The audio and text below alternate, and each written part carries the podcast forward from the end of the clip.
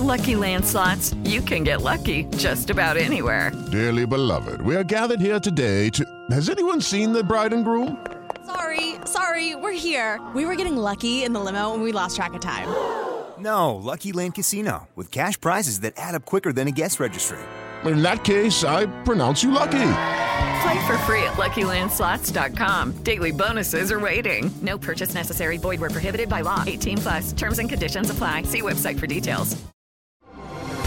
Así sucede con Carlos Martín Huerta Macías. En este podcast recibirás la información más relevante.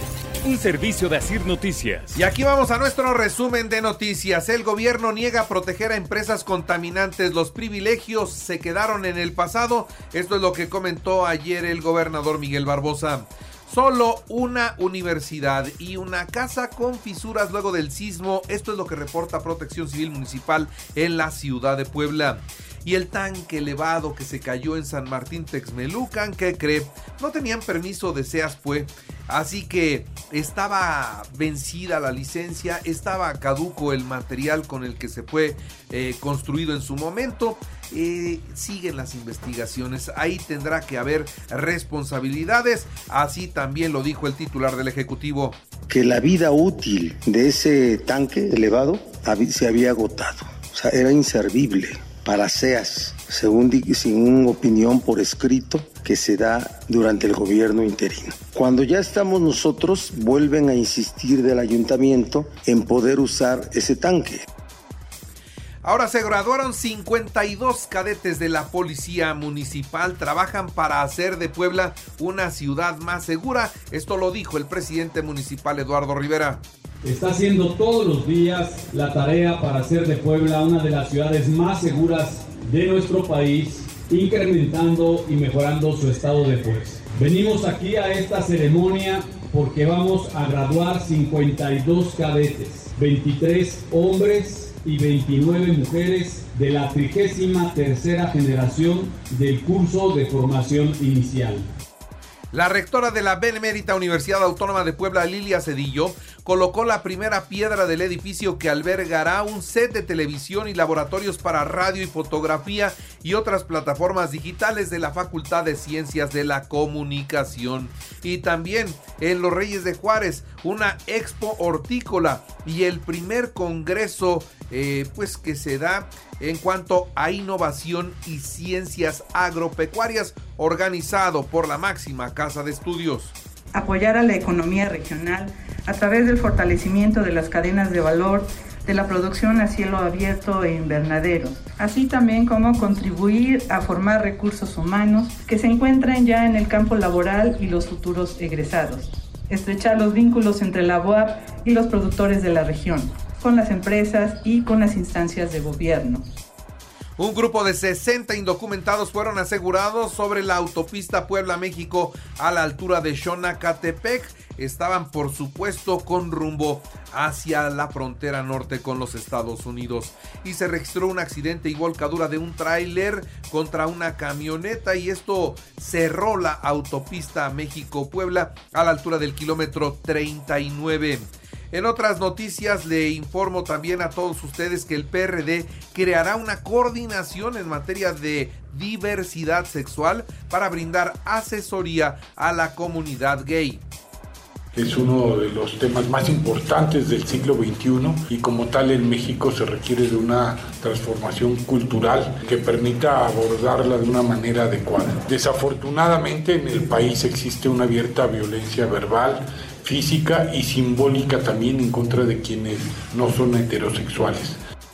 Iniciará el Sindicato Independiente de Trabajadores de Audi el proceso de negociación salarial en los próximos días.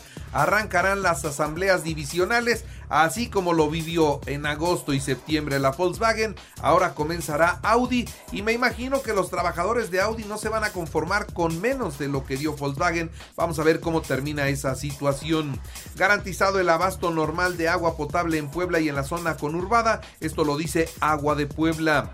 En el Consejo Coordinador Empresarial hay siete aspirantes a la dirigencia estatal. Ya viene el relevo de Ignacio Alarcón Rodríguez Pacheco y bueno, pues entonces hay siete que quieren ser. Vamos a ver de qué tamaño los aspirantes para saber de qué tamaño quedará este, este que es la cúpula del empresariado poblano.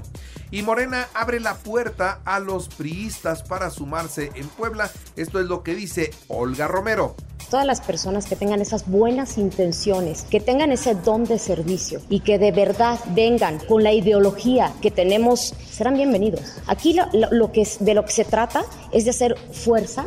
No, no digo un sí que haya esa alianza, no. Digo que un sí a quienes tengan esas mismas buenas intenciones que nosotros tenemos dentro de nuestro partido. Y reconoce el senador Alejandro Armenta la vocación de los médicos y su lucha por salvar vidas, sobre todo en momentos críticos, el tema de la pandemia, los sismos, ahí donde aparecen los médicos y salvan tantas y tantas vidas. A partir del 1 de octubre llegarán 162 médicos contratados por el INSABI para laborar en hospitales públicos de Puebla. En trámite la contratación, ya está en recursos humanos todos los papeles necesarios con sus certificaciones y acreditaciones para todos los, los especialistas y subespecialistas que contrató el INSABI. Son 162 médicos. Esperamos que para esta quincena del, del primero de octubre ya inicien a laborar y a partir de este martes se aplicarán primeras dosis a menores rezagados de 5 a 11 años de edad en los 14 municipios donde se está aplicando la vacuna. Aquí en Puebla, en la ciudad de Puebla, tenemos 6 módulos de vacunación. Y le doy la actualización de los datos COVID, 9 nuevos contagios solo de ayer, no hubo muertos, solamente hay 12 personas hospitalizadas y ninguna de ellas está grave. En el ámbito nacional, déjeme decirle que son 2.301 nuevos contagios, 21 muertos y sobre la viruela del mono ya tenemos 1.367 personas contagiadas. Y ya suman 900 viviendas dañadas por el sismo del pasado lunes en los estados de Michoacán y Colima las entidades que suman el mayor número de daños. Ahora, eh, hay quienes dicen que son más, hay quienes dicen que son menos, y es que el criterio de ver cuál es una vivienda dañada o no, pues ese es el que hace la diferencia, ¿no? Tras el sismo, una alcaldesa de Michoacán propone que el 19 de septiembre sea de asueto para salvaguardar la vida de todos los mexicanos. Bueno, derrocha ignorancia esta presidenta municipal allá en Michoacán. Y mire, un choque en la carretera Oaxaca deja un muerto y 49 heridos de la Guardia Nacional. Un tráiler y un camión de la corporación se impactaron sobre la autopista 135 que comunica a Oaxaca con la Ciudad de México. Impresionante el accidente y bueno, elementos de la Guardia Nacional resultaron lesionados. Se registró la explosión en Pemex eh, Huimanguillo, Tabasco. ¿Por qué pasó esto? Bueno, evacuaron al personal luego de que una retroexcavadora perforara uno de los ductos y sobrevino entonces la explosión, afortunadamente sin consecuencias. Nadie resultó lesionado. Desmantelan en la Ciudad de México un grupo delictivo dedicado a la venta y distribución de drogas en México y Estados Unidos. Omar García Harfush informó que se trata de cuatro personas detenidas presuntamente vinculadas al grupo delictivo que trasiega, almacena y vende droga en donde en Guadalajara, en Tijuana y en la Ciudad de México. Las detenciones como esta son relevantes no solamente para la capital del país, sino inclusive para toda la República, destacó esto la jefa de gobierno Claudia Sheinbaum y aplazan la audiencia de Mario Aburto sobre el amparo en el caso Colosio. Fue sentenciado a 223 años y 8 meses de prisión José Montiel Cardoso. Él era parte de la banda de los Pedricholi quienes secuestraron y mataron, entre otras personas, al hijo de Alejandro Martín.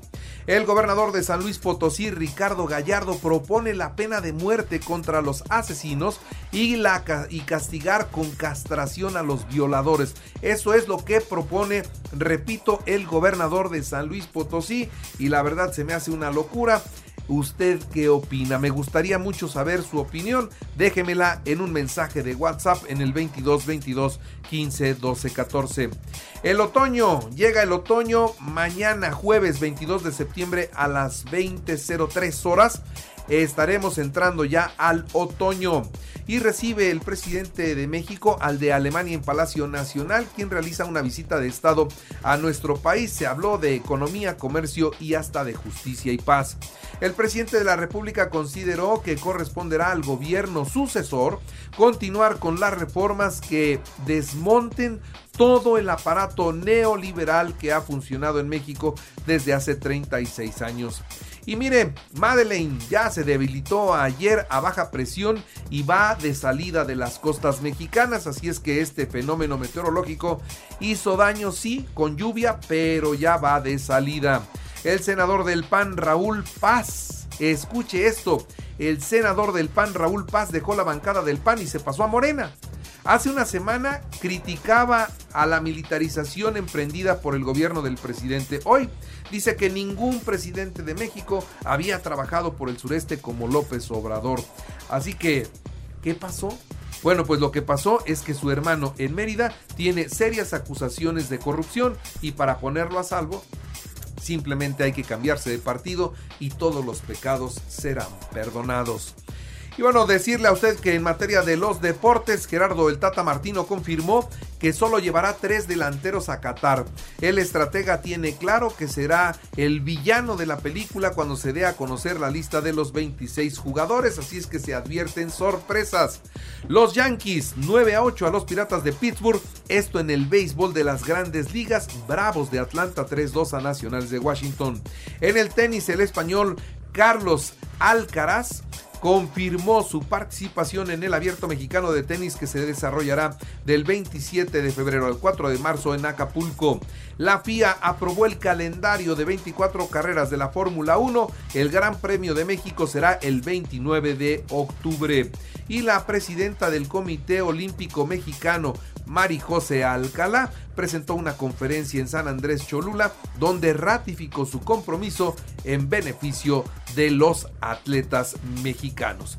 Y bueno, ahora aprovecho para recordarle que así sucede está en Radio y ahora puede escuchar a toda hora y en cualquier dispositivo móvil o computadora nuestro podcast con el resumen de noticias, colaboraciones y entrevistas. Es muy fácil, entre a la aplicación de Radio, seleccione el apartado de podcast, elija noticias y ahí encontrará la portada de Así sucede. Así sucede con Carlos Martín Huerta Macías. La información más relevante ahora en podcast. Sigue disfrutando de iHeartRadio.